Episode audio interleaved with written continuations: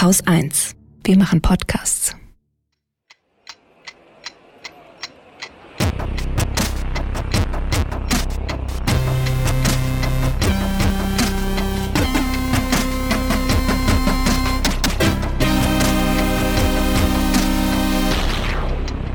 Willkommen zur Wochendämmerung vom 14. Februar 2020 mit Thüringen, Irlands Wahl und vielleicht Wiedervereinigung, der CDU, der FDP und den Linken, Neues von Donald Trump, dem Verfassungsschutz, einer Eskalation in Nordsyrien, Urlaub, vielleicht gute Nachrichten Wein und Holger Klein.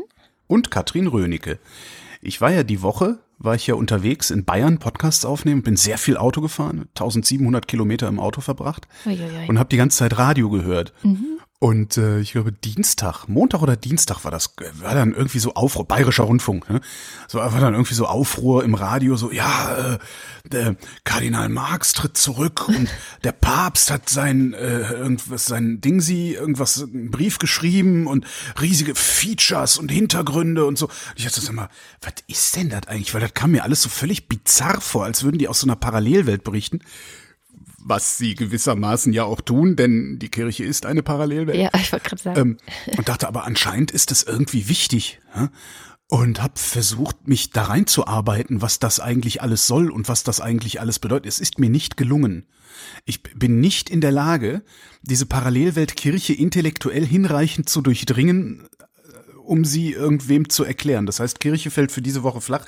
Ich werde jetzt mal versuchen, den Püttmann noch mal irgendwie zu kriegen weil der ist ja auch Redakteur beim Domradio und so, äh, in der Hoffnung, dass der mir vielleicht in einem etwas längeren Interview erklären kann, was das alles soll. Vielleicht schaffe ich das zu nächster Woche, ähm, wollte ich nur mal ankündigen. ähm, Thüringen. ja, Thüringen. So, in, eine, eine der interessantesten Sachen, die ich zu diesem Thema ähm, Thüringen, das Nachbeben zu Thüringen, wir müssen ja große Worte, Dammbruch, Nachbeben und so. Also das eines der bemerkenswertesten Dinge, die ich äh, als Nachbeben von Thüringen diese Woche gesehen habe, ist nicht der Rücktritt von Annegret Kramp-Karrenbauer, das hätte die sowieso irgendwann innerhalb der nächsten zwölf Monate gemacht. Äh, Das ist gar nicht so. Was ich wirklich faszinierend fand, war, dass Christian Lindner, der FDP-Chef, vor den Bundestag getreten ist und gesagt hat, Wir sind verletzt, weil wir Zweifel an unserer klaren Haltung als demokratische Partei der Mitte geweckt haben. Und wir sind beschämt, weil wir der AfD ermöglicht haben, uns und darüber hinaus die parlamentarische Demokratie zu verhöhnen. Und dafür entschuldige ich mich namens der Freien Demokraten. Die Freien Demokraten tragen Verantwortung für den Schaden von Thüringen. Dieser Verantwortung haben wir uns aber gestellt und binnen 24 Stunden die notwendigen ersten Konsequenzen gezogen. Anders als hier gesagt worden ist von der Kollegin der Linken, von dem Kollegen der SPD und anders als die AfD zuruft, ich habe nicht am Mittwoch in meiner ersten Reaktion viel Glück gewünscht. Ich habe mein Amt als Parteivorsitzender an die klare Abgrenzung der FDP von jeder Kooperation mit der AfD gebunden. Dabei wird es allein nicht bleiben. Wir arbeiten grundlegend auf und unterziehen uns einer Prüfung. Dazu setzen wir eine Arbeitsgruppe unter Leitung unseres Experten für Rechtsextremismus Benjamin Strasser ein. Sie wird neue Narrative und Methoden der AfD sowie deren Einfluss und unsere Reaktion darauf untersuchen. Dazu werden wir auch Ratschläge von außen hören. Erfurt war ein Fehler, aber wir unternehmen alles, damit er sich nicht wiederholen kann. Die Entscheidung im Thüringer Landtag war nicht Ausdruck einer neuen Position der FDP, sondern Anlass für eine Bestätigung unserer Haltung. Mit einer Partei wie der AfD kann es keine Kooperation geben. Wir sind nicht ihr Steigbügelhalter zur Macht. Das finde ich aus mehreren Gründen bemerkenswert, was er da gesagt hat. Ähm, zum einen, also das Problem, das ich habe nach wie vor ist, dass sowohl FDP als auch CDU von diesem Thüringen-Move gewusst haben oder ihn sich zumindest hätten denken können müssen. Ansonsten sind sie mit Sicherheit am falschen Platz, also machen den falschen Job. Man kann vielleicht, also ich will ja wohlwollend sein. Vielleicht haben alle demokratischen Parteien oder alle Demokraten nicht wirklich damit gerechnet, dass die AfD sich derart verhält. Ähm, die sind ja jetzt auch schon seit Jahren, gehen ja im Grunde sämtliche Parteien, auch viele Journalisten davon aus, die AfD würde sich an die ganz normalen demokratischen parlamentarischen Spielregeln halten, was sie immer und immer wieder nicht tun. Hm. Das heißt, man könnte, wenn man sehr, sehr wohlwollend ist, tatsächlich noch sagen, die haben das wirklich nicht geahnt. Sie hätten nicht geahnt, dass diese Partei dermaßen dreckig ist da habe ich dann das Problem, warum habe ich es dann geahnt? Ja? Also wenn ich das ahne, wenn du das ahnst, wenn im Grunde so ziemlich jeder in Deutschland das ahnt, warum ahnt es ausgerechnet das politische Personal nicht? Sind die in einer Weise betriebsblind, dass man vielleicht, weiß ich nicht, Mandate begrenzen muss, damit da immer mal wieder irgendwie ein frischer Blick reinkommt oder so? Na, Lindner hat das gewusst, das konnten wir überall lesen. Lindner war ja. vorher darüber informiert, dass das passieren kann.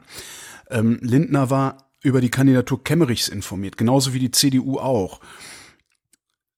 Jetzt tut Lindner so, als wäre das über sie gekommen, haben wir ja auch, ne? Übermannt, Übermannt. haben wir ja häufig gelesen dann äh, die Woche.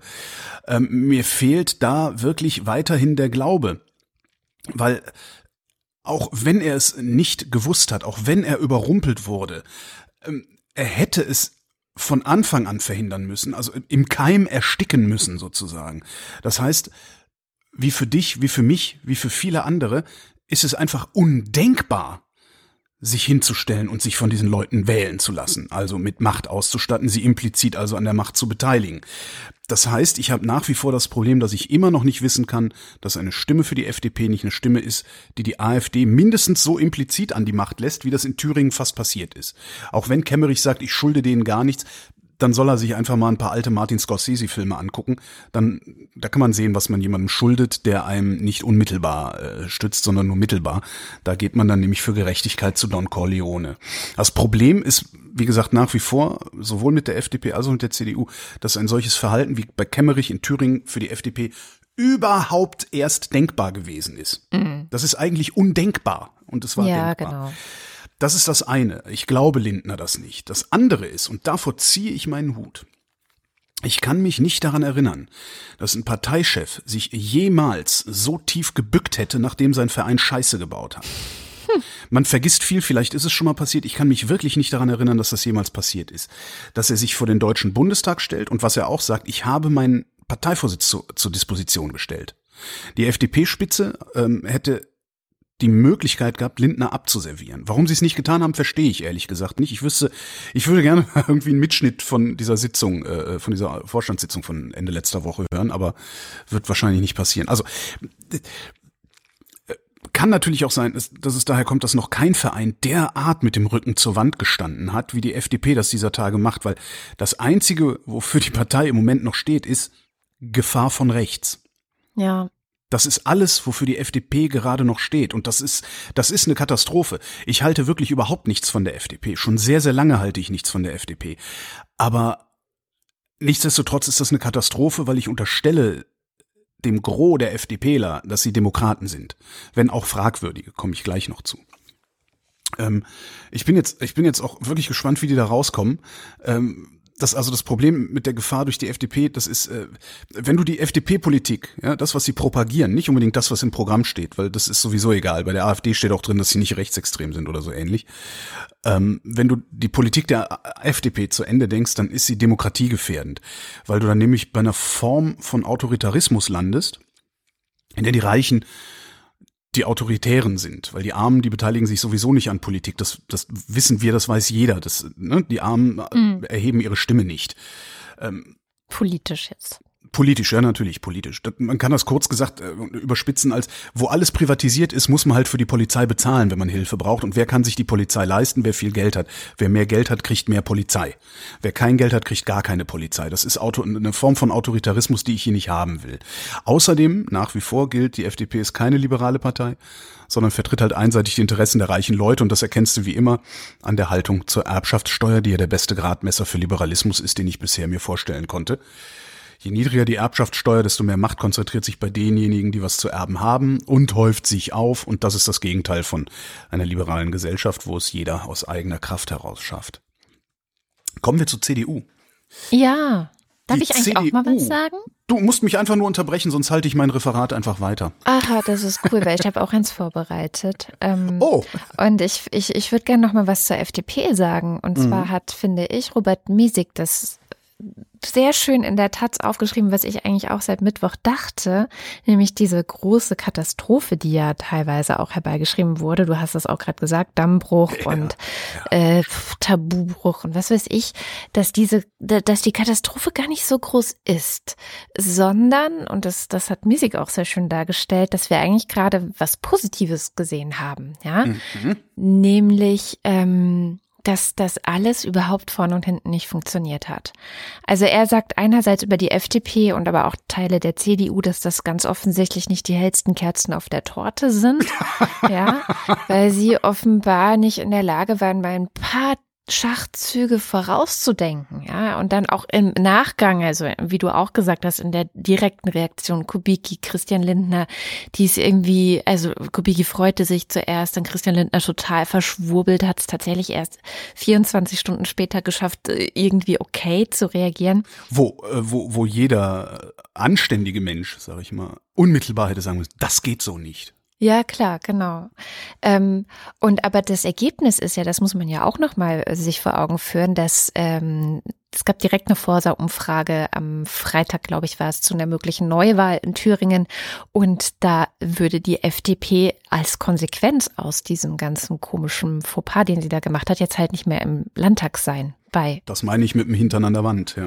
bei möglichen Neuwahlen. Und die CDU ist von 21,7 Prozent, würde die auf voraussichtlich um die 12 Prozent, ne, Fehler und so weiter, muss man noch dazu rechnen. Also sagen wir ein, zwei Prozent hin oder her. Aber die beiden Parteien, die da so gepokert haben und wie Misik sagt, jetzt eben nicht die hellsten Kerzen auf, der, äh, sind, dass die ähm, wirklich, die haben wirklich ihr Fett oder die kriegen ihr Fett weg auf die eine oder andere Art. Es wird sich jetzt natürlich noch zeigen, wie, aber gut gegangen ist das alles für niemanden, nicht einmal für die AfD, weil, und das äh, argumentiert auch Musik in diesem Text, es sich gezeigt hat, dass die, jetzt nenne ich es auch mal bürgerliche Mitte, aber wir wissen alle, dass das mit, mit Nein, nein, die, das ist, die gibt's nicht. Ja. ja, genau. Aber dass die Parteien FDP und, F äh, und CDU dann nämlich doch gezwungen waren, klare Kante gegen die AfD zu zeigen. Und zwar so klar wie selten zuvor.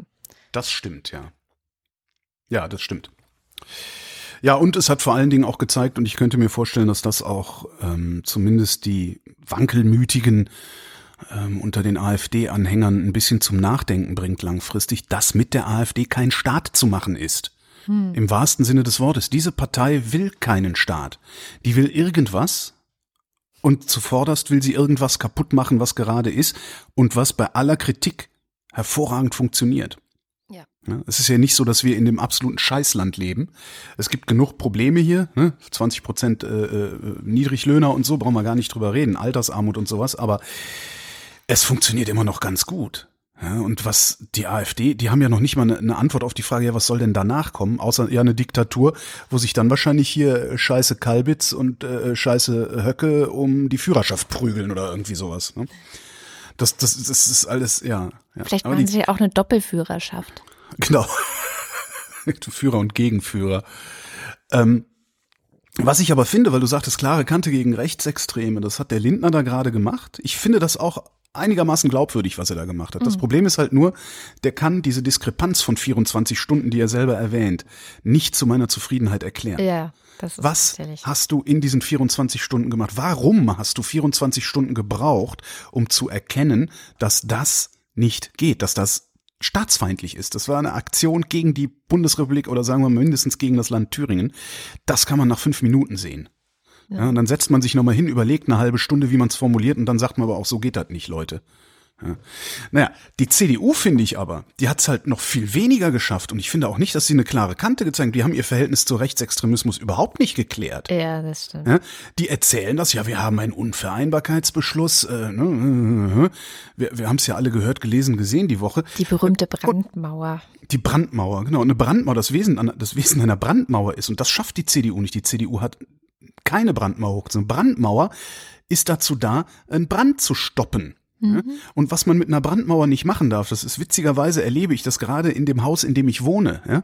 Bei uns hat nämlich irgendwann mal irgendein Vollhonk ein 10 mal 10 Zentimeter Loch in die Brandmauer gestemmt, um da ein paar Kabel durchzulegen. ja, da kam dann der, da kam dann der Ingenieur von, von, der, von, von, der, von der Hausverwaltung und hat gesagt, ja, was ist das denn? Das geht, das ist eine Brandmauer, da kannst du kein Kabel durchlegen, dann geht nämlich das Feuer da durch. Und das ist, was die CDU gerade versucht. Die versucht, eine Brandmauer hochzuziehen und ein Kabel durchzulegen. Und das kann nicht gelingen. Am besten sieht man das am Thüringer Landesverband, weil egal was die CDU in ihrem Programm steht, die denken laut darüber nach, mit den Faschos zusammenzuarbeiten. Und wenn du noch ein bisschen runter, äh, runtergehst, also feiner granulierst in die Kommunen, da machen sie es ja längst. Ja. Ja. Und was noch viel interessanter ist, niemand scheint diesen Thüringer Landesverband stoppen zu können. Die machen einfach weiter. Oder sie sind nicht die einzigen, es gab ja noch so einen Zwischenruf aus Sachsen-Anhalt. Ja, gut, der, also. ja, ja, der, ja. So, und so gesehen finde ich es dann sogar nochmal erstaunlich. Äh, wir hatten einen ähm, Deutschland-Trend extra, dass die CDU bundesweit immer noch auf 26 Prozent kommt in der Sonntagsfrage. Hm. Da ist, und, und das, das finde ich ja das Interessante, die, die Erschütterung, über die jetzt alle geredet haben und geschrieben haben, ich glaube, das ist eine Erschütterung des alten Weltbildes. Uns wird hier gerade der Boden unter den Füßen weggezogen, weil ne, die Grünen, ja, Aufstieg der Grünen, alles ganz toll, Bio, Öko, tralala. Die SPD, die zerbröselst da gerade, ja, die FDP ist sowieso irgendwie Millionärspartei und, und äh, Fähnchen im Wind. Ne, ne. ne. Aber selbst die linkesten Linken werden die CDU als eine Art Fels in der Brandung gesehen haben. Ja? Das ist nämlich immer ganz schön. Du hast da so einen Monolithen, den findest du vielleicht scheiße, da kannst du dich super von abgrenzen. Ja? Oder du findest den super, da kannst du dich super dran beteiligen.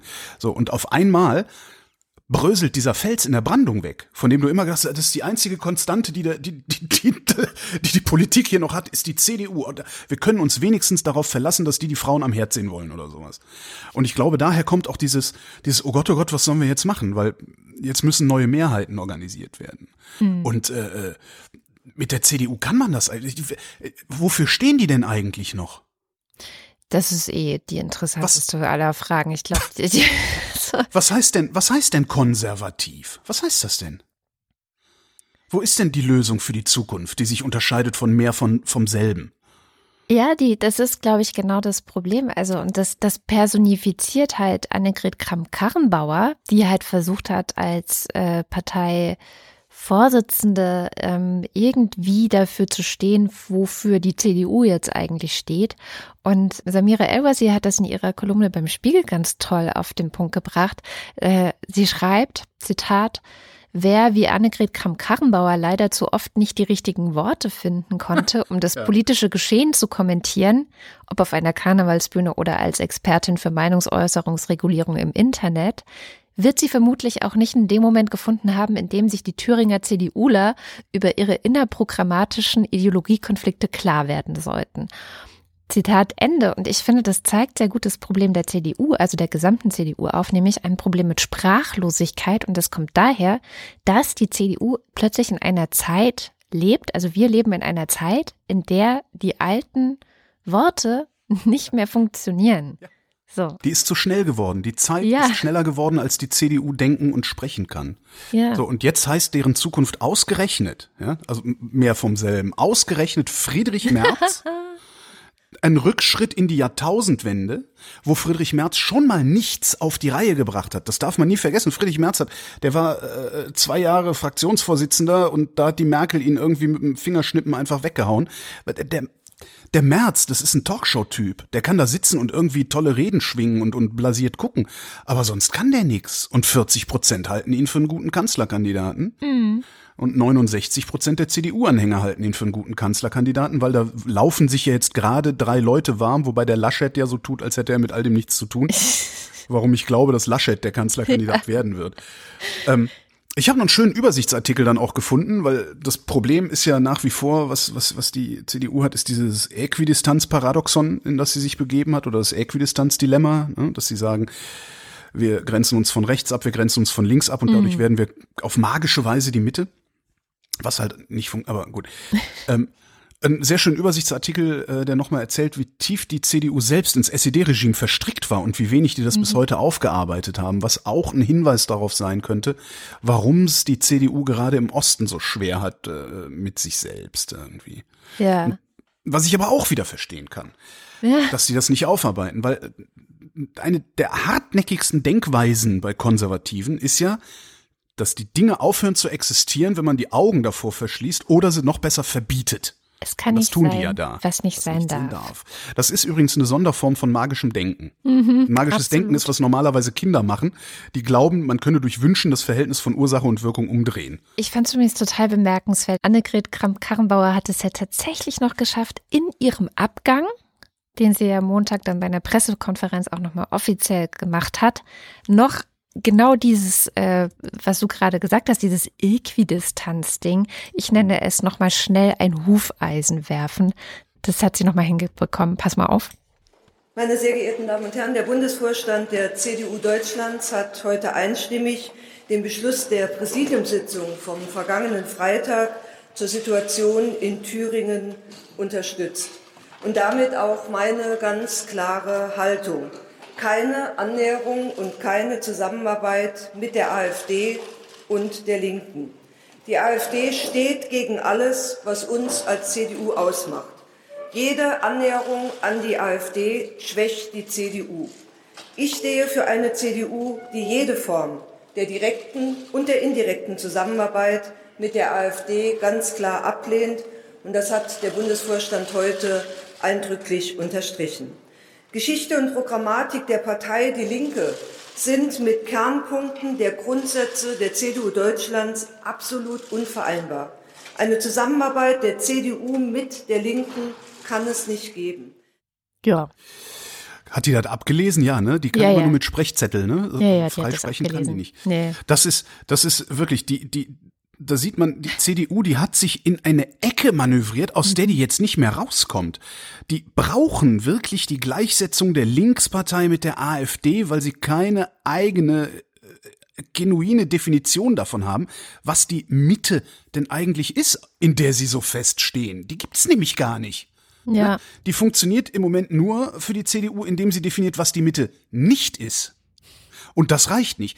Äh, äh, äh, weder vorne noch hinten. Und das, das, das gibt auch gerade gerade schöne, wo habe ich sie denn hier? Äh, frische Umfrage, Forsa für Handelsblatt. 28 Prozent aller Bundesbürger äh, sagen, die CDU sollte auch weiterhin jede Zusammenarbeit mit der Linkspartei ausschließen. 28 Prozent. Ja? Das heißt, fast zwei Drittel der Bundesbürger sagen, nee, macht, arbeitet doch mit denen zusammen. Das kann man schon bringen. Die sind nicht so böse. Die zünden höchstens Autos an, aber keine Menschen. Ähm, das ist schon, schon wirklich sehr, sehr, naja, zur Linken kommen wir gleich noch. ähm, das Problem ist halt, äh, jetzt haben sie Friedrich Merz. Das erste, was Friedrich Merz irgendwie macht oder womit er auffällig wird, ist Burka-Verbot. Natürlich, habe ich auch gesehen. Oh, Drei Leute, betrifft drei Leute, ist vollkommen scheißegal, hat mit dem Leben der Menschen, äh, von denen er gewählt werden will, im Grunde überhaupt gar nichts zu tun, außer dass man vielleicht ab und zu mal eine Frau in der Burka sieht. Wobei ich noch nicht mal genau weiß, ob das eine Burka ist, was ich zuletzt gesehen habe. Ich habe den Unterschied zwischen den ganzen Dingern immer noch nicht verstanden. Burka ist, wenn du das Gesicht gar nicht siehst. Ah ja, okay, danke. Das ist nett. Dabei könnte man es auch anders machen. Und Marina Weißband hat drei sinnvolle konservative Positionen auf Twitter formuliert. Die könnte man übernehmen, wenn man die CDU wäre. Und zwar einfach so mit dem Fingerschnipp und es würde überhaupt nicht wehtun. Die Schöpfung ist bedroht. Um unser Leben wie bisher zu bewahren, wahren wir uns dagegen, unser Klima weiter zu verändern. Wir greifen Maßnahmen zu seinem Schutz. Oder die Familie ist die Keimzelle der Gesellschaft. Deshalb darf Geburtshilfe und Gesundheit generell nicht kapitalistischer Logik unterworfen sein. Vernetzung führt zu Monopolisierung. Wir wollen dezentrale Strukturen im Internet fördern, um weiterhin eine zivilgesellschaftliche Vielfalt zu ermöglichen, die nicht von großen Konzernen abhängt. Okay, aber das war jetzt nicht konservativ. Das kann. Doch. Wieso? Monopolisierung? Woll- Wollen konservative Monopolisierung? Die sind doch für Wirtschaftswettbewerb und so. Ja, aber nur auf dem Papier. Okay, ein, einen habe ich noch. Digitalisierung ist Bildungsarbeit und Bildung ist Beziehungsarbeit. Deshalb müssen im Bildungsbereich mehr Stellen ergänzend zu LehrerInnen geschaffen werden. Kann man machen. Kann Ja. man durchaus als Position, als konservative Position nehmen. Da wird nämlich auch einiges bewahrt von dem, was gut ist und was in der Vergangenheit gut war. Ja.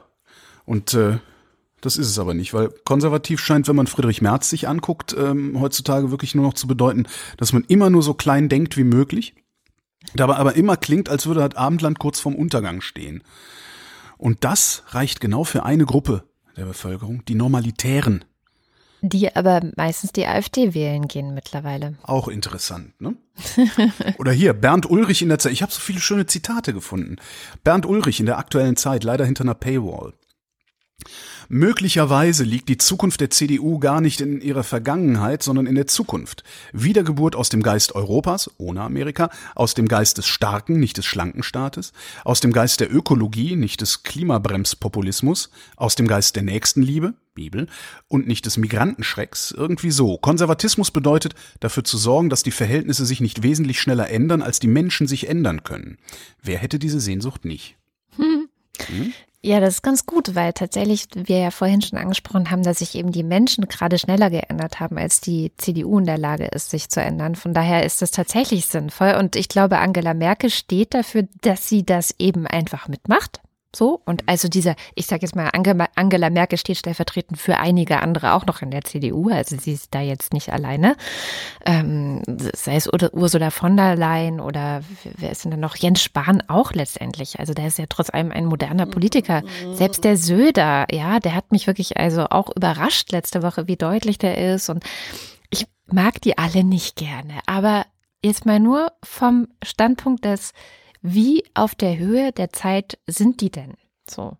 Ja. Und da sind sie weiter vorne als Friedrich Merz, weil tatsächlich, wenn ich mir anschaue, was der so in den, allein im letzten Jahr, 2019, von sich gegeben hat, ja. dann ist das schon schwierig. Also zum Beispiel auch gerade in Bezug auf die AfD die ja, wir erinnern uns, Probleme hatte, in, im Bundestag ihren Bundestagsvizepräsidenten gewählt zu bekommen. Hat das inzwischen eigentlich geklappt? Nö. Nicht?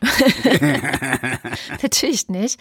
Und da hat Friedrich Merz wirklich die AfD sozusagen in Schutz genommen und gesagt, diese Partei ist mit 12,6 Prozent gewählt worden. Sie ist weder verboten noch als verfassungswidrig eingestuft worden. Hinter ihr stehen Millionen Wähler, die man nicht in die Opferrolle hineinbringen sollte. Zitat Ende. Also er findet das schlecht, dass der Bundestag keinen AfD-Vizepräsidenten gewählt hat. Er hätte das gemacht. Und das ist halt genau dieses eben, also er steht eben nicht für Abgrenzung nach rechts oder für Abgrenzung gegen die AfD, sondern eigentlich für so ein, ja, und also das ist ja auch eine demokratisch gewählte Partei und. Er ist ein Opportunist. Ja. Ein ganz einfacher, ein ganz einfacher Opportunist ist das. Also ganz, ja. Übrigens, ich, kleine Randnotiz, Bernd Höcke wird nun doch vom Verfassungsschutz überwacht, neben Andreas Kalbitz und Hans-Thomas Tillschneider. Also von daher, vielleicht würde Merz das jetzt ja auch nochmal anders sehen. Wobei, äh, man muss da einschränkend sagen, die werden vom Verfassungsschutz beobachtet, alle, nur bezogen auf ihre außerparlamentarische Arbeit, was ich ein bisschen schade finde. Mhm. Ich finde ja alles, was man über Friedrich Merz wissen muss. Ähm, ich, ich bin ja jetzt auch schon ein paar Jahre älter. Das heißt, ich habe Friedrich Merz vor 20, 25 Jahren auch schon erlebt. Und ich erlebe, wenn ich mir den heute angucke, keinen anderen Menschen. Was ich schon mal sehr, sehr bizarr finde irgendwie. Weil ich erwarte eigentlich von, von denkenden Menschen, dass sie innerhalb von 20 Jahren sich in irgendeiner Form merklich verändern. Ob das jetzt zum Guten oder zum Schlechten ist, ist mir erstmal egal. Ich hoffe natürlich, dass sie sich zum Guten verändern, aber Friedrich Merz scheint sich gar nicht verändert zu haben. Das ist das Bild, was ich von ihm gerade habe. Und es gibt eine wunderbare Geschichte, die erklärt, was Friedrich Merz für einer ist. Der hat Anfang des Jahrtausends äh, mal sein Notebook verloren.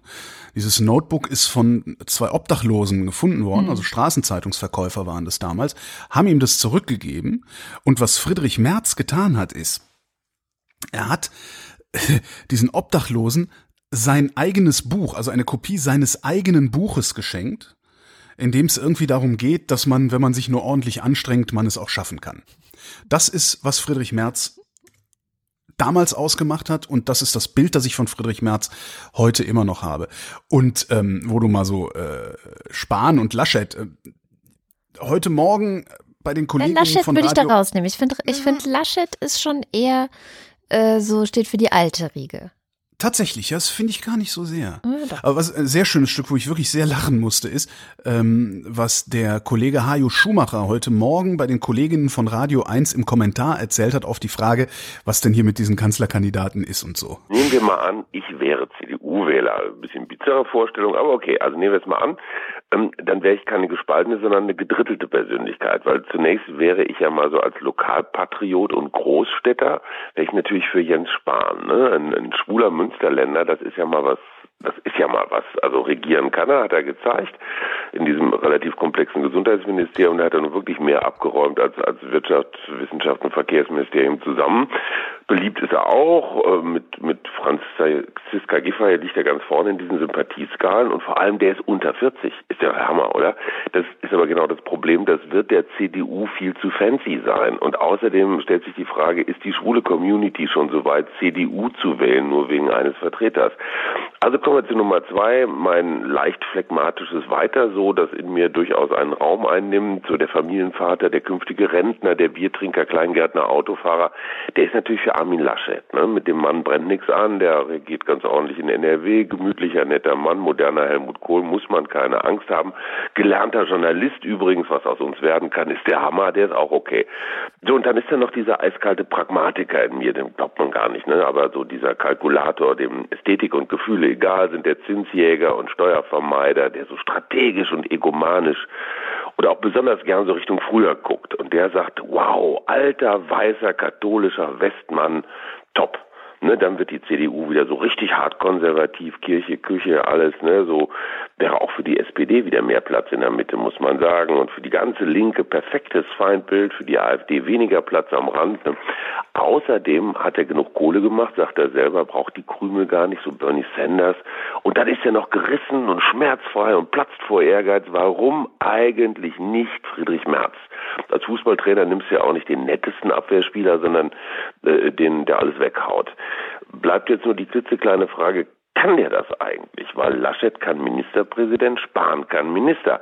Aber was kann jetzt Friedrich Merz eigentlich so als Politiker? Qualifikation? Hm, der war mal Fraktionschef vor 18 Jahren übrigens, damals alles andere als erfolgreich und er war sehr getroffen, persönlich getroffen, als ihn Angela Merkel damals 2002 genau aus diesem Amt vertrieben hat als Fraktionschef. Seitdem hat sich Merz aus der Politik so weitestgehend rausgehalten, hat also mit nichts zu tun, was die letzten Jahre los war, Flüchtlinge, ich weiß nicht was, Häuptling weiße Weste, das ist sein Fund, übrigens genauso wie Merkel damals, aber egal. Also was der Politiker Merz jetzt wirklich kann, außer die immer wieder selbe fulminante Rede zu halten, man weiß es nicht. Und da sehe ich die Gefahr, so beleidigt sein, verletzt sein, ist ja eine starke Triebfeder in der Politik, weiß man von Sarrazin, Maaßen, Seehofer, Lafontaine, Gauland. Wenn es aber so ist, dass Friedrich Merz wenn vielleicht auch nur unterbewusst so von Rache getrieben ist und korrigieren will, was ihm diese protestantische Ostfrau vor Ewigkeiten angetan hat, dann kriege ich es echt mit der Angst zu tun. Dann holt er noch seine Kumpel damals wie Roland Koch oder so aus der politischen Gruft. Also können wir sicher sein, dass Friedrich Merz sich uneigennützig in den Dienst von Partei und Land stellt. Partei war ihm all die Jahre egal und als Anwalt hat er sich auch viel mit Steuervermeidung äh, beschäftigt. Das ist auch nicht so patriotisch. Also wenn so ein ganzes Land jetzt als Geisel genommen wird, weil ein Narziss mitten in seiner Traumatherapie steckt, dann würde ich Pragmatismus hin oder her vielleicht doch von Friedrich Merz abraten. Und das ist das Ding, nämlich Friedrich Merz und also ich halte Friedrich Merz für absolut unglaubwürdig in allem, was ja, er da gerade tut, außer in seinem Opportunismus und Egoismus. Was du eben sagtest, du hast ja eben so Söder so kurz übergangen. Das Interessante an Markus Söder, den sie ja auch, der ist ja auch teilweise ins Gespräch gebracht worden. Mhm. Das Interessante an Markus Söder ist, der hat rund um die Landtagswahl in Bayern so schnell gelernt, wie er Stimmungen in der Bevölkerung aufnehmen muss, wie er mit der AfD umgehen muss, dass ich den Eindruck habe oder zumindest den Verdacht habe, dass Markus Söder schneller unterwegs ist als weite Teile der Bundesrepublik. Ne, ja. Wo wir eben sagten, die Menschen, die Menschen sich verändern und so. Ich habe im Moment das Gefühl, dass Söder der einzige konservative Politiker ist, der geistig das notwendige Tempo mitbringt, mhm. um tatsächlich eine konservative Politik in die Zukunft zu führen. Und das finde ich wirklich faszinierend an der ganzen Sache. so ein Laschet, ja. Also da, ich finde, Hajo hat eigentlich, Hajo hat eigentlich alles gesagt, was zu den dreien zu sagen ist. Ja, das ist so, so diese, der, der neue, moderne Helmut Kohl, das ist, bringt für mich auch so ziemlich auf den Punkt. Spahn ist der CDU zu fancy. Super. So, kommen wir so. zur Linkspartei, die ja, ja, auch noch ein Player in diesem ganzen Ding ist. Da habe ich ja. auch nicht mehr so viele Worte, wie ich jetzt gemacht habe. Ich bitte um Entschuldigung und danach schweige ich dann auch für dahin. Das wäre jetzt die Chance gewesen für die Linke, diesen Äquidistanz-Mythos zu entzaubern. Ne? Einfach zu sagen, so pass mal auf, wir stoßen jetzt hier mal eine, eine, Diskussion an, wir stoßen eine Diskussion an über die Westbindung der Bundesrepublik, über, ne, das ist ja so dieses ungeklärte Verhältnis zur NATO, zum Westen, zu Putin, zum Kapitalismus. So, da diskutieren wir jetzt mal groß in der Partei drüber und gucken mal, ob wir da nicht irgendwie eine moderne, zukunftsweisende Haltung zu finden und nicht irgendwie eine, die immer noch so ein bisschen äh, marxistisch-leninistisch äh, so Überbleibsel in sich. Hätten sie machen können. Haben sie aber nicht. Was sie nämlich gemacht haben, ist, Sie haben André Hunko zum Fraktionsvorsitzenden gewählt. Oh Gott, und ja. André Hunko ist so ein ganz strammer, äußerst fragwürdiger Querfrontler. Mhm. Ja, äh, kann man bringen? Ja, kann man wirklich Ja, bringen. Aber genau jetzt das zu bringen, ist halt dermaßen falsch, dass ich bisher noch nicht mal eine Verschwörungstheorie mir ausdenken konnte, was das jetzt nützen soll. Also, weil Es mit so halt- Entscheidung schürst du halt eher Zweifel an dir, als dass du sie ausräumst. Vielleicht Ja. haben ja die Hörer eine Idee und einen Kommentar hinterlassen. Ja, ich glaube, das ist halt einfach eine, eine etwas unglückliche Gleichzeitigkeit gewesen. Aber dann Also- nimmt man halt jemand anderen. Ja, aber das, das, wenn du bestimmte Überzeugungen hast, hast du bestimmte Überzeugungen, das nennt man doch Integrität und dann machst du halt trotzdem das, was du vorher gedacht hast, was richtig ist. Das war ja äh, nun, ich sag's mal so, das mit Thüringen ist jetzt eine gute Woche her und diese Wahl stand sicherlich auch schon länger auf dem Zettel. Ja, es ist, ist manchmal schwierig in der Politik. Das fragen wir die FDP, fragen wir die FDP. Ich habe nur eine Sache noch zu dieser ganzen Geschichte zu sagen, und zwar zu Friedrich Merz nochmal. Ich finde es richtig gut oder fände es richtig gut, wenn die CDU sich jetzt Friedrich Merz nehmen und als Kanzlerkandidaten aufstellen würde. Und Damit warum Habeck ich, Kanzler wird oder was? warum ich das richtig gut finde, genau, das erzähle ich dir in 1,5 Jahren. Das ist halt auch das nächste. Wir, wir sind anderthalb Jahre vor der Ja, nächsten eben. Bundestagswahl und das ist mir insgesamt eigentlich viel zu früh für Art und Umfang der Spekulationen, an denen wir uns jetzt auch gerade beteiligen. Nee, aber ist eigentlich ganz geil, weil das bedeutet, wenn die CDU wirklich jetzt durch diese ganzen De Debatten und Spekulationen und dadurch, dass AKK jetzt schon den Schwanz eingezogen hat, ähm, wenn die CDU, also es sind einfach noch anderthalb Jahre Zeit für den Kanzlerkandidaten, es scheint ja offenbar ein Mann zu werden, der da jetzt kommt, sich komplett selbst zu demontieren. Vielleicht wird's auch kein Mann. Das ist auch was, was ich die Woche gedacht habe. Vielleicht wird's auch kein Mann. Vielleicht reiben jetzt gerade die alten weißen Säcke sich da so ordentlich auf, ne, dass es hinterher wieder eine Frau machen muss. Da ist dann die Frage, wer, weil Julia Klöckner wird's nicht sein und diese, diese komische äh, rechtsoffene Tante da aus Hessen, die nur wegen Proports mal im Bundestag war, auch nicht. Wie Was hieß die nochmal? Äh, Schröder, genau. Ach, die. Also, so- Was ist die mit sind- der Bildungsministerin? Wer weiß? Wobei, wir haben, mit März haben wir auch alle nicht gerechnet, ne? Also, wer weiß, ob das alles vorbei ist. Mal sehen, wen die aus dem ja. Hu- Hut zaubern. Ja. Oder halt irgendwie, nee, aber das wäre ja noch, ich wollte gerade sagen, sowas wie Jenna Behrens hier aus Berlin oder so, aber die ist ja noch jünger als der Spahn, das ist ja dann noch fancier. Das geht gar nicht. Ich weiß gar nicht, wie das ist mit Bundeskanzlerinnen. Müssen die ein bestimmtes Alter eigentlich haben? Nee, ne? Der Präsident muss Der 40 Präsident sein, muss 40 aber sein, so weiß ich. nicht. Aber naja. Gucken wir mal nach Irland. Da war nämlich Irland. Wahlen am Mhm. Wochenende. Und ich finde es ganz interessant, was da gerade passiert. Das ist aus verschiedenen Gründen finde ich das interessant. Erstens, weil wir da einen Wahlsieg, also sie sind nicht der Wahlsieger, aber sie sind der Gewinner der Wahl, weil sie einfach den größten Zuspruch in der Bevölkerung oder den größten Sprung nach vorne gemacht haben. Sinn Fein.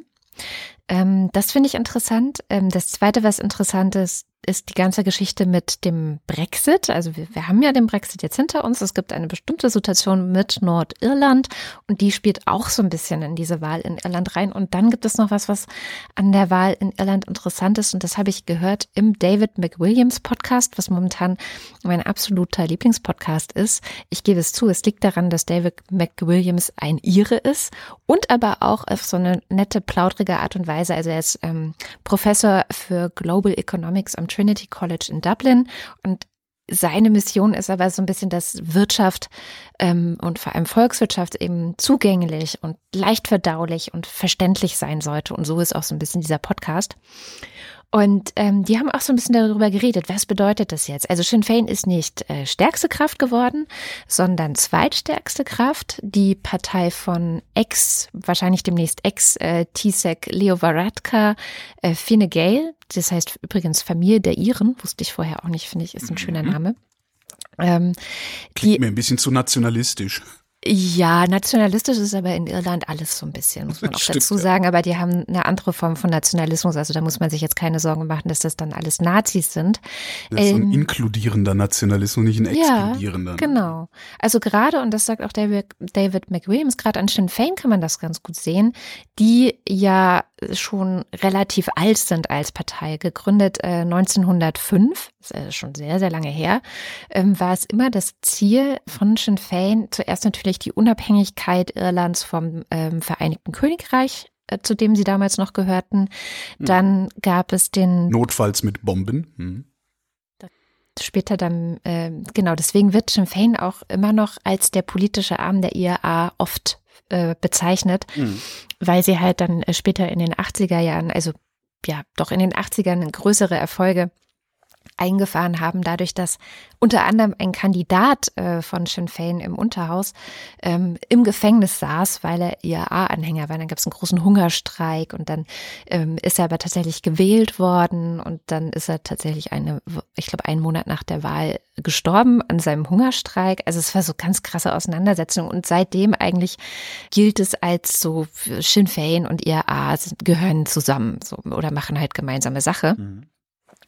Man muss aber auch dazu sagen, dass es ohne die Partei, also Sinn Fein, dieses sogenannte Karfreitagsabkommen von 1998 vermutlich nicht gegeben hätte. Ähm, Ja, klar. Also ich meine, Krieg beendest du nicht durch Waffen, sondern durch Verhandlungen. Ja. Genau, also es, die haben eine wichtige Rolle damals gespielt und auch historisch sehr, sehr wichtig. 2007 ähm, hat Sinn Fein dann die nordirische Polizei anerkannt. Und das war wichtig, weil letztendlich diese gesamte, der gesamte Frieden in Nordirland darauf beruhte, dass einerseits die Partei Sinn Fein und andererseits die protestantische pro-britische Partei, die DUP, von der wir in den letzten Jahren sehr häufig gehört haben, dass die zusammenarbeiten. Also zumindest ähm, so weit zusammenarbeiten, dass eben der Friede in Irland weiterhin bestehen kann. Und Bestandteil davon war, dass man anerkennen musste, okay, es gibt hier die nordirische Polizei, hat hier das Recht, eben Ort für Ordnung zu sorgen und durchzugreifen.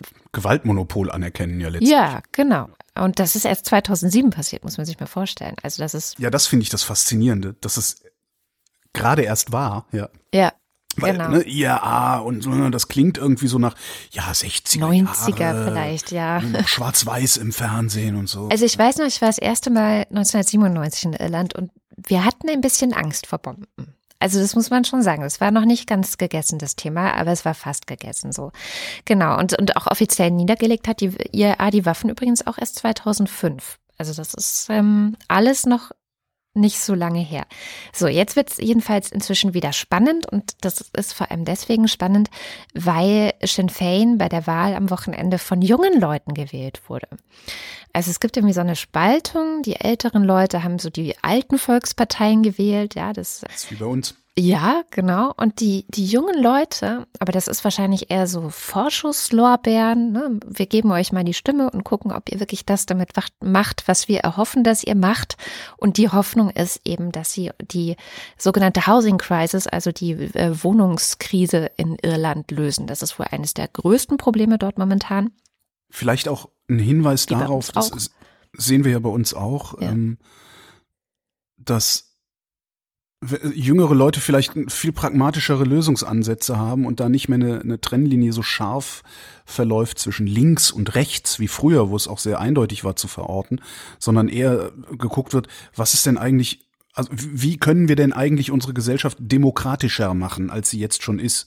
Und dazu gehört natürlich auch sowas wie Menschen nicht aus ihren Wohnungen zu vertreiben, äh, Ja. letztlich. Ne? Oder eben Abtreibung, äh, was ja die Iren auch neulich ähm, erlaubt haben und so. Das sind letztendlich sind das ja alles Demokratisierungseffekte, Genau. ähm, um die es da geht. Vielleicht ist das die Zukunft der parlamentarischen Demokratie. Mal sehen. Ja, genau. Und das ist auch so ein bisschen das, was ich an Irland zu sehen glaube, von außen. Ich stehe da nicht mittendrin. Ich habe jetzt auch nur diesen Podcast gehört, ein paar Sachen auch gelesen aus der Irish Times. Aber was man so ein bisschen sch- zu spüren glaubt, ist, weil es, Irland steht ja wirtschaftlich irre gut da. Also sie sind auch ja, nur wirtschaftlich, ja. ja, sie sind ja wirklich nur, also immer noch eines der erfolgreichsten Länder in ganz Europa. Und sie, sie haben wahnsinnig viel ähm, durch Apple, durch Facebook, diese ganzen Firmen, die aus dem Silicon Valley kommen und dort ihren Europasitz haben, eben aus, auf, aufgrund von Steuerersparnissen, die sie dort auch bekommen. Also klar, das ist eine etwas zwiespältige Sache, gerade für das Rest, für den Rest Europas. Aber was die Leute in Irland sich eben offenbar auch wünschen, ist, dass dieser Wohlstand, der theoretisch da wäre, auch gerecht verteilt wird. Und dass eben nicht manche davon was haben und andere nicht. Und Demokratisierung. Ne? Ja, und letztendlich manche, auch Umverteilung. Ne? Also ja, ja, äh, klar, das, das ist das Werkzeug, das, das dann zum Ziel Wort. der Demokratisierung führt. Aber es ist ja genauso, was ich eben von der FDP sagte. Einige wenige, also das, die FDP ist halt bei uns die Partei, die dafür sorgen möchte, dass einige wenige die Macht haben über den Wohlstand, also weil Geld ist Macht. Ja, und das, das auch Interessante ist eben, weil auch viele dann spekuliert haben, ist das jetzt diese Wahl von Sinn Fein, ist das so, so eine Protestwahl, weil die Partei, ich sag mal, auch in Form von der neuen Chefin Mary Lou McDonald, positioniert sich schon so, wie man es in den letzten Jahren von anderen Kräften äh, in Europa, in den USA, auf der ganzen Welt gehört hat, nämlich so dieses, ja, wir wollen jetzt das Establishment ein bisschen ähm, oder das, was das Establishment angerichtet hat, das müssen wir jetzt alles wieder in Ordnung bringen. Nur bei Sinn Fein ist es eben nicht diese rechte Rhetorik, sondern die sind zum Beispiel total pro Migration. Also Geflüchtete in Irland wusste ich übrigens auch nicht. Neue Zahl, die ich gelernt habe. Jeder sechste Ire ist Ausländer. Also die haben damit die höchste Prozentzahl an äh, nicht, wie nennt man das, äh, Nicht-Staatsbürgern, noch Nicht-Staatsbürgern in ganz Europa. Wo kommen die her? Das EU oder äh ähm, das, Ausländer? Das ist einiges aus der EU, gerade auch Osteuropa. Also wie in Großbritannien auch, arbeiten Leute aus Osteuropa dort im ganzen Dienstleistungsbereich. Aber sie haben auch, soweit ich mitbekommen habe, nicht wenige Geflüchtete aufgenommen. Ähm, auf jeden Fall prozentual sehr viel mehr als Großbritannien. Und das ist ja nun mal, trotzdem sind das ja beides Inseln. Also der Weg ist noch mal komplizierter dahin zu kommen, als jetzt zum Beispiel nach Deutschland oder nach Griechenland oder Italien oder so. Also das, das, äh, und, und während es schon auch rechte Bewegungen in Irland gibt, gibt es noch keine Partei wie die AfD oder wie äh, dem Front National oder äh, wie hier Salvinis Lega oder sowas, die ähm, so, so richtige Anti-Flüchtlingspartei ist. Also eine, das, das ist im, im unteren Prozentbereich, dass solche Leute eine Chance haben. Ähm, das heißt, du hast einerseits das nicht und andererseits äh, ja, ist jetzt eine sehr pro ähm, immigrantische Partei äh, stark aus den Wahlen hervorgegangen. Und was auch spannend ist, und das ist eigentlich ja das Kernprogramm von Sinn Fein seit, wenn man so will, über 100 Jahren, sie wollen ja eigentlich, dass Irland die Teilung überwindet. Also dass Nordirland wieder zu Irland zurückkommt, ähm, dass die gemeinsam eine Republik bilden. Und da hat jetzt auch diese Mary Lou McDonald erstens angemeldet, dass sie sich sehr gut vorstellen könnte, auch die neue TSEC zu werden, also die Regierungschefin in Irland wie gesagt, sie sind nur zweitstärkste Partei, aber wer weiß. Und äh, dass sie denkt, dass es spätestens 2025 nochmal ein Referendum geben sollte in Nordirland über die Frage, wollt ihr Teil der Republik werden? Und das Interessante ist, dass dank Boris Johnson, muss man echt so sagen, das so wahrscheinlich wie noch nie ist, dass das klappen könnte. Weil nämlich Boris Johnson offenbar nicht so sehr an Nordirland hängt, ja. Das kostet ja nur Geld. Eben, das sagen auch immer mehr in der Tory-Partei und, ähm, und in den britischen Umfragen. So, das kostet uns eigentlich nur Geld.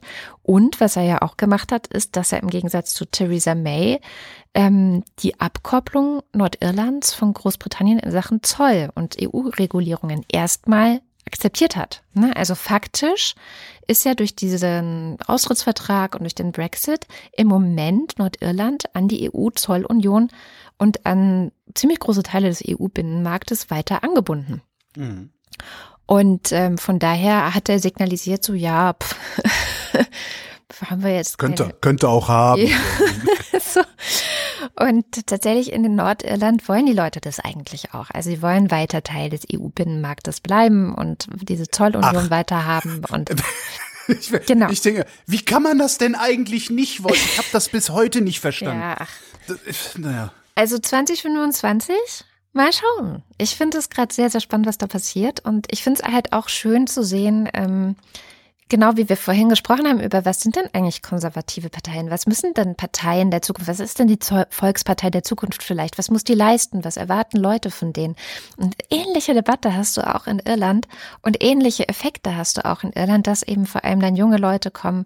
Übrigens, in Irland ist das mit der Demografie noch nicht ganz so schlimm wie bei uns und halt sagen so, nee, also wir haben hier bestimmte Probleme. Das ist Wohnung, das ist auch Gesundheitssystem. Das war auch ein wichtiges Thema im Wahlkampf. Und jetzt geben wir denen mal vier Jahre, um zu beweisen, ob sie das tatsächlich besser machen können. Hm. Ja. Währenddessen machen wir Urlaub in Deutschland. Ähm, yeah, so beliebt wie nie. So beliebt wie nie. Zehntes Rekordjahr in Folge ist das jetzt. Äh, mittlerweile macht die deutsche Tourismusbranche 300 Milliarden Euro Umsatz im Jahr und beschäftigt drei Millionen Menschen. Und ähm, wir liegen als Urlaubsland in Europa, also auf dem Kontinent zumindest, ich weiß gar nicht, wer jetzt mit England ist, ähm, wir liegen in Europa als Urlaubsland auf Platz vier. Ähm, vor uns Spanien, Italien, Frankreich. Zu Recht. Ja. so, ähm, Absolut. Und interessant ist, äh, weiß ich leider nicht, ähm, interessant ist, äh, dass das Wachstum zunehmend an Grenzen stößt, wie es so schön gemeldet wurde, wegen hm, Fachkräftemangel. Oh, und ja. äh, auch da gilt natürlich wieder, ja, wir haben tatsächlich einen Mangel an Fachkräften in Deutschland. Ich behaupte mittlerweile auch nicht mehr, dass das ausschließlich ein Mythos ist. Mhm. Das war sehr, sehr lange einer, aber mittlerweile ist wirklich, äh, haben wir eine Beschäftigungsquote hier erreicht, wo man mit Fug und Recht sagen kann, okay, uns fehlen Fachkräfte. Aber die Fachkräfte fehlen uns vor allen Dingen deswegen, weil miese Arbeitsbedingungen da sind. Ich, das kann ich immer nur gebetsmäßig wiederholen. Wenn ich jemanden einstellen möchte, ja, wenn ich ein bestimmtes Personal suche, dann muss ich diesem Personal mehr bieten als der Laden nebenan. Dann kriege ich das Personal auch. Mhm. Und das muss nicht unbedingt mehr Geld sein, das können auch andere Sachen sein. Massagen, Kickertisch, ach nee, das war eine Jahrtausendwende. ähm, so, ne, Fachkräftemangel, also miese Arbeitsbedingungen, kein Personal. Und wie sieht die Lösung der Tourismuslobbyisten aus? Hm. Konsequenter Bürokratieabbau, hm. Absenkung der Mehrwertsteuer aufs Essen, was ich auch gut finde, weil To Go kostet 7% Mehrwertsteuer, hm. Eat In 19% Mehrwertsteuer. Blödsinn, ja.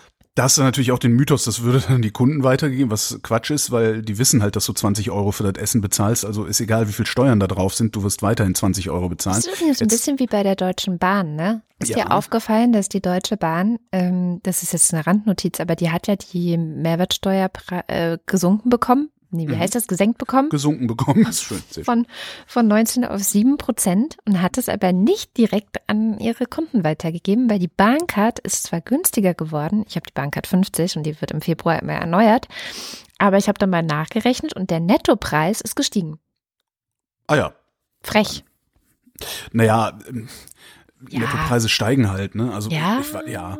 Naja. Was ich ganz lustig fand, war, dass die Rechnung, die dann zur Bahncard kam, ich habe die im Februar neu gekriegt, noch 19 Prozent ausgewiesen hat. Eine Woche später kommt noch eine Rechnung. Äh, Entschuldigung, wir haben uns hier vertan, ich, 7 Prozent, das war eine mhm. Korrektur geschickt. Ähm, was halt bestenfalls passiert mit äh, diesen 12 Prozent, die dann an der Mehrwertsteuer gespart werden, ist, das Personal bekommt die gesparten 12 Prozent. Naja. Aber da kann ich irgendwie Not auch nicht so ganz dran glauben. Ja. Und Dritte Forderung der äh, Lobbyisten äh, aus der Tourismusbranche, eine Reform des Arbeitszeitgesetzes. Ah. Also noch miesere Arbeitsbedingungen, damit mehr Fachkräfte kommen. Ich verstehe das nicht so ganz. Also ganz so nicht so richtig.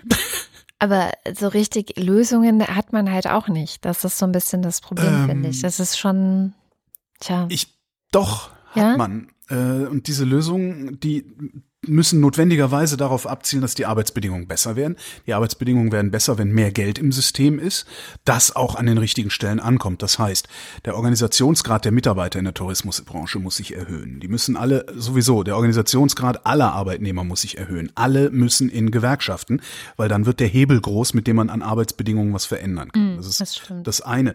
Dann muss mehr Geld ins System. Das kommt dann aber auch automatisch, weil wenn du, äh, was weiß ich, so einen Organisationsgrad hast wie bei den Lokführern und alle Kellner in Mecklenburg-Vorpommern sagen, nö, wir machen das jetzt mal nicht, wir gehen jetzt mal eine Woche in Streik, dann könnt ihr ja mal gucken. Dann wird ganz schnell mehr Geld bezahlt werden, dann werden die Übernachtungen und die Restaurantpreise teurer. Und das Ganze könnte man zum Beispiel flankieren durch eine Kampagne. Anständige Arbeitsbedingungen für anständigen Urlaub, bla bla blub. Mhm. Das heißt, ne, auf der einen Seite halt die Arbeitsbedingungen verbessern und die Kosten dafür den Leuten auch vernünftig erklären. Das stimmt. Und endlich mal davon abkommen, dass immer alles billig sein muss. Ja, weil billig ist halt nix. Ne? Was nix kostet, ist auch nix. Ich glaube schon, dass man das machen kann. Das erfordert halt nur eine große gemeinsame Anstrengung und zu der ist ja niemand bereit. Das ist ja immer so ein bisschen das Problem. Tja. Neues von Donald Trump. Ich mache es auch ganz kurz, nur drei kleine neue Entwicklungen. John Kelly, Erinnerst du dich an John Kelly? Es ist kein Mitglied der Kelly Family, wollte ich, ich nur nein, sagen. Nein, ich habe ich hab den Überblick komplett verloren. Dieses, diese Woche gab es auch irgendwie eine Meldung, dass der und der hat dem und dem das und das und dann sind vier Leute zurückgetreten. Und ich habe nicht immer ansatzweise verstanden, worum es geht. John Kelly war der ehemalige Chief of Staff im Weißen Haus. Und das war der, der damals angetreten ist, um Ruhe in den Laden zu bringen. Also das, mm. es sind ja eine Menge Leute ähm, gescheitert daran, irgendwie das Weiße Haus unter Kontrolle zu halten, ordentliche Reden zu halten.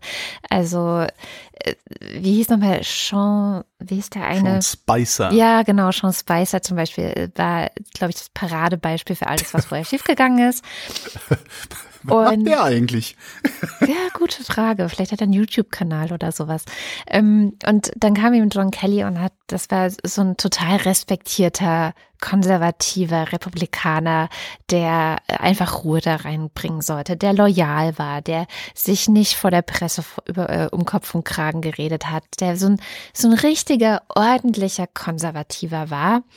Und der ist jetzt auch schon eine Weile weg und hat jetzt dann doch noch quasi ausgepackt. Und zwar äh, belastet er auch Donald Trump. Er sagt, er hätte wirklich den ukrainischen Präsidenten Zelensky absichtlich unter Druck gesetzt, Hilfe fürs Militär gibt's nur, wenn ihr Dreck zu meinem Gegenkandidaten oder vielleicht Gegenkandidaten Joe Biden liefert. Und das dann auch bitte selber öffentlich macht, dass es da sehr viel Dreck zu ihm gibt. Und das jetzt ist wirklich interessant, weil es, wir, wir sprechen ja auch immer wieder über diese Konservativen, die, ähm, die, die, wie nennen wir sie denn, die ein Rückgrat haben, kann man eigentlich sagen, ja, also die dann sagen so, nee, das ist jetzt nicht in Ordnung. Und so einer ist John Kelly, weil er sagt, das ist ein absolutes No-Go, denn ähm, eines der wichtigsten Prinzipien der Politik der USA ist aufzupassen, dass man nicht mit Russland irgendwelche Scheiße macht. So, ja. Also, mhm. und dazu gehört es unter anderem, die Ukraine darin zu unterstützen, sich gegen Russland zu verteidigen. Ja. Und deswegen Warum kann. das denn? Da gibt's doch gar keinen Krieg. Ja, ja. Und deswegen sozusagen die Ukraine hängen zu lassen, um selber Wahlkampf machen zu können, was dann wiederum zum Vorteil Russlands ist, das kann einfach nicht die Linie der USA sein. Und deswegen stellt sich Kelly auch hinter diesen Whistleblower, der das Ganze öffentlich gemacht hat und sagt halt so, wir bringen unseren Kindern von, also wir, oder wir, wir bringen unseren Leuten von Kindesbeinen an, das und das und das muss man machen, wenn man sieht, dass jemand etwas tut, was aber ähm, falsch ist, dann muss man das melden und deswegen hat er genau das Richtige getan. Und das ist doch etwas, was in den USA gerade ein bisschen die Runde macht, weil selbst bei den Republik Republikanern ist John Kelly ein sehr respektierter Mann. Also von daher ähm, ganz interessante Nachricht. Aber Hoffnung macht das nicht, oder? Also das ist jetzt nicht so, dass irgendwie die Republikaner äh, jetzt auf einmal wieder auf den rechten Weg kommen und äh, sich von Trump abwenden, oder? Ähm, das wird doch, passieren. da gibt es noch ein zweites Signal dafür, dass das ähm, so ein bisschen zumindest passiert. Und zwar gab es gerade einen Beschluss des Senats. Ähm, wir erinnern uns, der Senat ist die Kammer, in der die Republikaner immer noch die Mehrheit haben. Mhm. Und die haben beschlossen, dass die militärischen Befugnisse des Präsidenten einzuschränken seien. Vor allem Aha. in Bezug auf militärische Gewalt gegen Teheran. Und das soll nämlich nur noch mit Zustimmung des Kongresses gehen. Und der Kongress ist die Kammer, in der es eine demokratische Mehrheit gibt. Mhm. Und das ist schon bemerkenswert. Es haben äh, acht Republikaner, wie gesagt, die haben die Mehrheit im Senat, haben für diesen Beschluss eines Demokraten gestimmt haben quasi Donald Trump die, die Möglichkeit genommen, einfach so sowas zu machen wie, ach, wir erschießen mal den General Qasem Soleimani. So, sowas kann er in Zukunft einfach nicht mehr machen. Und das finde ich schon, also das ist schon bemerkenswert. Und dann noch eine kleine Nachricht aus den USA. Ähm, der US-Justizminister William Barr, obviously auch äh, Republikaner, der hat sich jetzt auf Twitter beschwert, Nein, der hat sich nicht auf Twitter beschwert, sondern der hat sich jetzt beschwert, dass äh, Donald Trump mit seinen Tweets, die er immer einfach so in die Gegend poltert, dass er damit seine Arbeit behindern würde und er soll gefälligst damit aufhören. Soll lieber arbeiten und nicht twittern. die arbeiten, Klatsch. Und das sind, ich meine, das sind drei Nachrichten, wo man so denkt, ja, ach, eine Schwalbe macht noch keinen Sommer. Aber es sind drei Republikaner, die sich gerade wirklich gegen Ja, ja. Trump, also nicht drei, Jetzt sondern kommt- wenn man zusammenzählt, sind es zehn Republikaner, die sich gerade gegen Trump gestellt haben. Jetzt kommt der Maximalvergleich. Achtung. Naja, Hitler, auf Hitler wurden auch Attentate verübt. Hitler-Vergleich! Ähm, aber wo wir bei den USA sind, da habe ich auch noch was Feines. Und zwar äh, ist der deutschen Weinbranche aufgefallen. Also äh, ich hole aus. Äh, letztes Jahr hat äh, Donald Trump sich in den Kopf gesetzt, dass die EU-Subventionen für Airbus rechtswidrig sind. Und darum hat Donald Trump auf europäische Importe Strafzölle erhoben. Und zwar auf Käsewein, Butter, Olivenöl und Kaffee. 25 Prozent. Das heißt, äh, deutscher Wein, insbesondere Riesling, ist in den USA wesentlich teurer geworden, was er vorher sowieso schon war, weil die haben auch so viele Zwischenhändler und Zwischenhandel ist ja immer irgendwie schwierig, also erhöht ja halt die Preise dann. Ähm, und jetzt klagt die Weinbranche in Deutschland, ähm, dass äh, die Exporte darunter leiden würden. Sie wissen allerdings noch nicht, wie stark. Was ganz witzig ist. Naja, also wie stark das jetzt ist, wissen wir nicht, aber wir gehen davon aus, es wird drunter leiden. Ja. Ähm, was sie trotzdem schon mal machen, sicherheitshalber sozusagen, ist Subventionen fordern. Aha. Was ich irgendwie ganz witzig finde. Irgendwie. Und Ich macht's was? Können wir noch nicht sagen, vermuten wir, aber können wir schon mal Subventionen haben? Ja. Also ich meine, man kann wahrscheinlich wirklich davon ausgehen, dass es irgendwas macht, aber Puh, keine Ahnung. Jetzt könnte man natürlich sagen, auch wenn nicht mehr so viel Riesling exportiert wird, ist mehr Riesling auf dem heimischen Markt. Das Juhu. heißt, der Riesling wird billiger. Nein, wird er nicht. haben dann die, wo habe ich es gelesen? Ich weiß gar nicht mehr. Ähm, haben dann mal geguckt, was so passiert, wenn wenn die Preise, also die Großhandelspreise oder die Erzeugerpreise im Weinbereich sinken in Deutschland, wird das in der Regel von den Händlern nicht weitergegeben an die Kunden, weil natürlich die Händler auch nicht doof sind. Ja? Die wissen halt, dass du für eine Flasche Riesling bereit bist, einen bestimmten Preis zu zahlen. Warum solltest du es jetzt billiger verkaufen, nur weil du billiger einkaufst? das stimmt. Sehr interessant. Äh, ich habe vielleicht gute Nachrichten mitgebracht. Ich bin nicht sicher, ob es gute Oh. Nachrichten sind. Und zwar hat der Bundesverband der deutschen Luftverkehrswirtschaft Zahlen vorgelegt, was die ganzen Flüge in Deutschland, nach Deutschland, äh, von Deutschland weg angeht.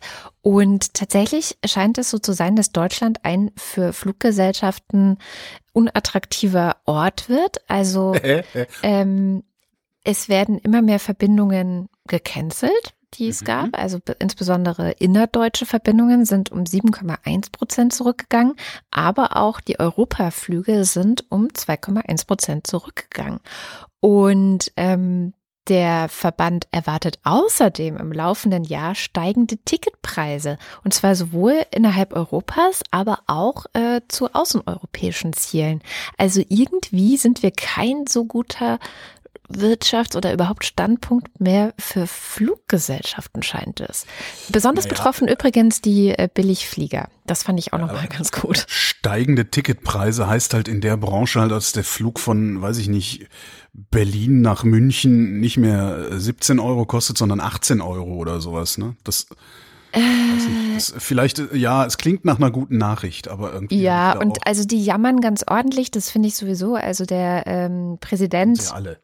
Die Klage ist das Lied des Kaufmanns. Genau, aber der, der jammert halt darüber rum, so ja, und Deutschland hat einen Fehler gemacht mit seinem nationalen Alleingang in Bezug auf die CO2-Emissionen und so weiter. Ähm, damit würde man einfach nur die ausländischen Wettbewerber halt vertreiben. Aber ich finde das bei dem Thema Flug ehrlich gesagt ein komisches Argument. Also ich meine, au- ausländische Wettbewerber vertreiben. Ähm, was heißt es denn? Also das bedeutet doch nur, dass hier weniger Fluggesellschaften aktiv sind und dass weniger Flüge angeboten werden und die wenigen, die es gibt, werden teurer und dann, aber die gehen ja jetzt nicht woanders hin, um von da zu fliegen, weil da sind sie ja wahrscheinlich schon. Also weißt du, ich Weiß das ich ein nicht. Also bisschen. den, den Markt kenne ich gar nicht. Also ob da jetzt, vielleicht führt es tatsächlich dazu, dass verstärkt äh, Aus Österreich Berliner, nee, dass aber verstärkt äh, Reisende aus Berlin-Brandenburg zum Beispiel von Polen ausfliegen oder so, weil es einfacher ist, von da zu fliegen oder billiger. Ah, okay. Aber ist das weiß ich, also keine Ahnung. Naja, jedenfalls, deswegen habe ich auch gesagt, vielleicht ist es eine gute Nachricht. Mal gucken. Ja. Dann sind wir mit dieser vielleicht guten Nachricht am Ende der Sendung und wie immer am Ende der Sendung sagen wir herzlich Dankeschön. Vielen herzlichen Dank, dass ihr uns unterstützt. Ohne euch, eure, ohne eure Unterstützung würde Holger keine Gehaltserhöhung bekommen. Ich bekomme eine Gehaltserhöhung. Tatsächlich hat es endlich geklappt. Wenn das so weitergeht, ne, dann habe ich in 40 Jahren die Rente durch. Mhm. Dank euch, musst du jetzt noch sagen. Dank euch. Sehr gut. Aber ihr müsst auch dafür sorgen, dass es so bleibt. Also wenn jetzt irgendwie alle denken, ach, ähm, jetzt dann ist ja das Ziel erreicht, also dann, dann müssen wir leider dem Holger auch das Gehalt wieder streichen.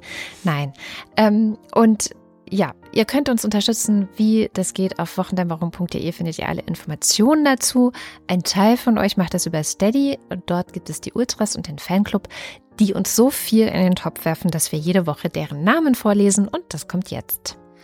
Wir fangen mit, dem, mit den Ultras an, äh, Dins 1. Und ich weiß, warum Sie sagen, man kann nichts tun, weil Sie nichts tun können wollen. Aber ich will etwas getan haben. Marc Bremer. Oliver Delpi. Mattis Derjong. Das Gespenst des Kommunismus. Markus Dietz. Oh, honey, I think your mom's cat froze to death outside the window. Oh no, Kathy, Heathcliff, you prankster. Hm? Du Schatz, ich glaube, die Katze deiner Mutter ist draußen vom Fenster erfroren. Oh nein, Kathy, Heathcliff, du Schelm. Da steht Chelm. Ja, aber. Roger Eberling. Christopher Etzel. Andreas Freund. Erik Fröhlich. Katharina Hüll. Caro Janasch. Matthias Johansen. Anjot Kästner. Hannes Kranold. Moste Techi. Dominik Neise. Robert Nieholm. Jetzt nur noch Reto. Na? Sagen Chris und Moni. Michael Salz. Jörg Scheckis. Vorsitzender der Polizeigewerkschaft Schieß mich tot. Roman Schlauer. Joachim Urlas. Jens Viewig. Lars von Hof-Hunold. Die zwei von der Pfandstelle. Wenn man keinen Hunger hat, ist, ja man, ist man ja satt, ne? Was ist denn nun, wenn man keinen Durst mehr hat? Dann ist man Bernd W. Müller. Justus Wilhelm. Flash by Name, Flash by Nature. Huf, huf, Wing Commander Lord Flashheart. Sitt ist ein Kunstwort, das als Adjektiv das Gegenteil von durstig, also nicht mehr durstig bedeuten soll. Das Wort wird aber bislang kaum benutzt. Aus der Wikipedia. Ja, warum wird das Wort wohl nicht benutzt? Oh, ich bin ganz sitt. Geh auch kacken mit deinem. Alle so Deutschen redet doch niemand. Entschuldigung. Alle Deutschen haben das Recht, Vereine und Gesellschaften zu bilden. Vereinigungen, deren Zwecke oder deren Tätigkeit den Strafgesetzen zuwiderlaufen oder die sich gegen die verfassungsmäßige Ordnung oder gegen den Gedanken der Völkerverständigung richten, sind verboten. Niemand sagt Peter, welchen Podcast er hört. Und damit sind wir beim Fanclub. Hey Siri, 10 Sekunden zurück. Ich bin der Schrecken, der die Nacht durchflattert. Ich bin derjenige, der seit zwei Wochen Wuthering Heights von Kate Bush als Ohrwurm hat. Ich bin. Nico Avela. Für Krabben sieht es so aus, als könnten Fische fliegen. Trillian Astra, eine Mathematikerin und Astrophysikerin, die Arthur Dent auf einer Party in Islington anzusprechen, Islington. Islington anzusprechen versuchte. Anja und Jan aus Bielefeld. Audi Scheuer, Auspuffminister.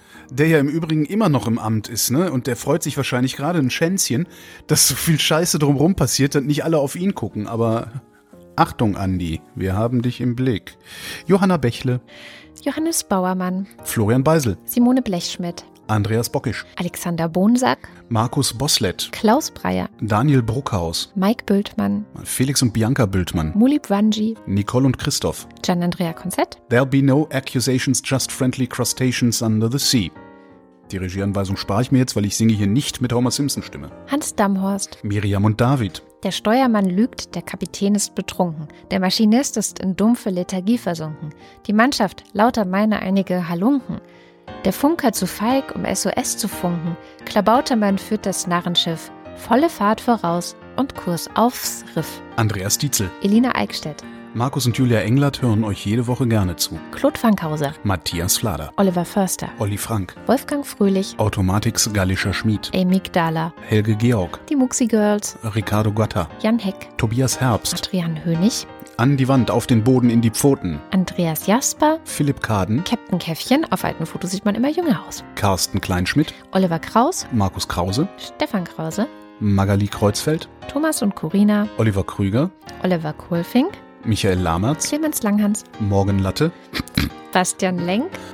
Detmar Liesen. Florian Link. Oh, so billig. Heiko Linke. So billig bist du zu kriegen, Jogi Löw. Sabine Lorenz. Ines und Mike Lüders. René Ludwig. Matsch und Mäuschen. Martin Meschke. Robert Meyer. Johannes Möller. Lordio Mondkind. Christoph Eule Müller. Johannes Müller. Thorsten W. Noll, Oliver Paulsen, Boris Pernar, Nora Hoffmann und Peter Schmäler, Josef Porter, Thilo Ramke, Mr. Rees, Sophia Malte Rodriguez Engelbrecht, Christian Rohleder, Pia Römer, Sven Rudloff, Ruth Rutz, Jürgen Schäfer, Christian Schluck, Raimo Schmidt. Christian Schmidt, Drei Ausrufezeichen fuhr er fort und schüttelte den Kopf. Sicheres Zeichen für einen kranken Geist. Theresa Sievert, Ole Skambrax, Jens Sommerfeld, Marie Stahn, Christian Steffen, Ines und Tina, Vera und Benny, Eli und Johann. Hilke und Nils, Huch, wir haben noch ein paar Ultras vergessen und zwar Martin Unterlechner, gar nicht schlecht. Andrea Vogel, Jannik Völker, Eni vom Bodensee. Heraklit von Ephesus, Ich hätte Eni von Bodensee sagen müssen, damit das irgendwie ein bisschen lyrischer klingt. Heraglid von Ephimosis, Elegia von Huxarien. Stefan Wald, Wenn wir den Betrag überwiesen hätten, wäre die Liste der Namen nicht so lang. Andreas Waschk. John Wick, Er fühlte sein Ende, es war Herbsteszeit, wieder lachten die Birnen weit und breit. wir sind wie Fische, die den See leer saufen, indem sie schwimmen. Wir sind wie Fische. Tobias Wirth, Stefan Wolf, Christopher Zelle, Uwe Zieling, Sabrina Zolk, der, der fälschlicherweise annahm, die 4000 voll gemacht zu haben. Simon Ziebart, Nach den Berechnungen des international anerkannten Professors Pirkheimer hat der Venusmond Tetra seine Umlaufbahn verlassen und rast nun auf die Erde zu. Sein Aufprall steht unmittelbar bevor. Ralf Kammel, ich bestehe auf 2M, mehr ist besser.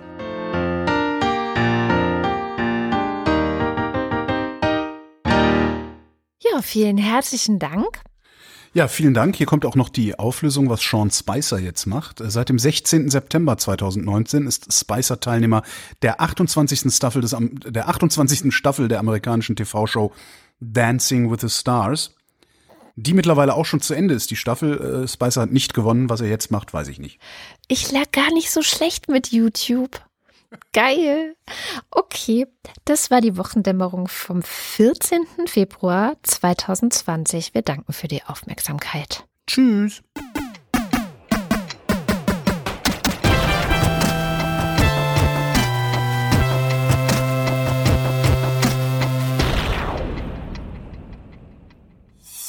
Eine Produktion von Haus 1.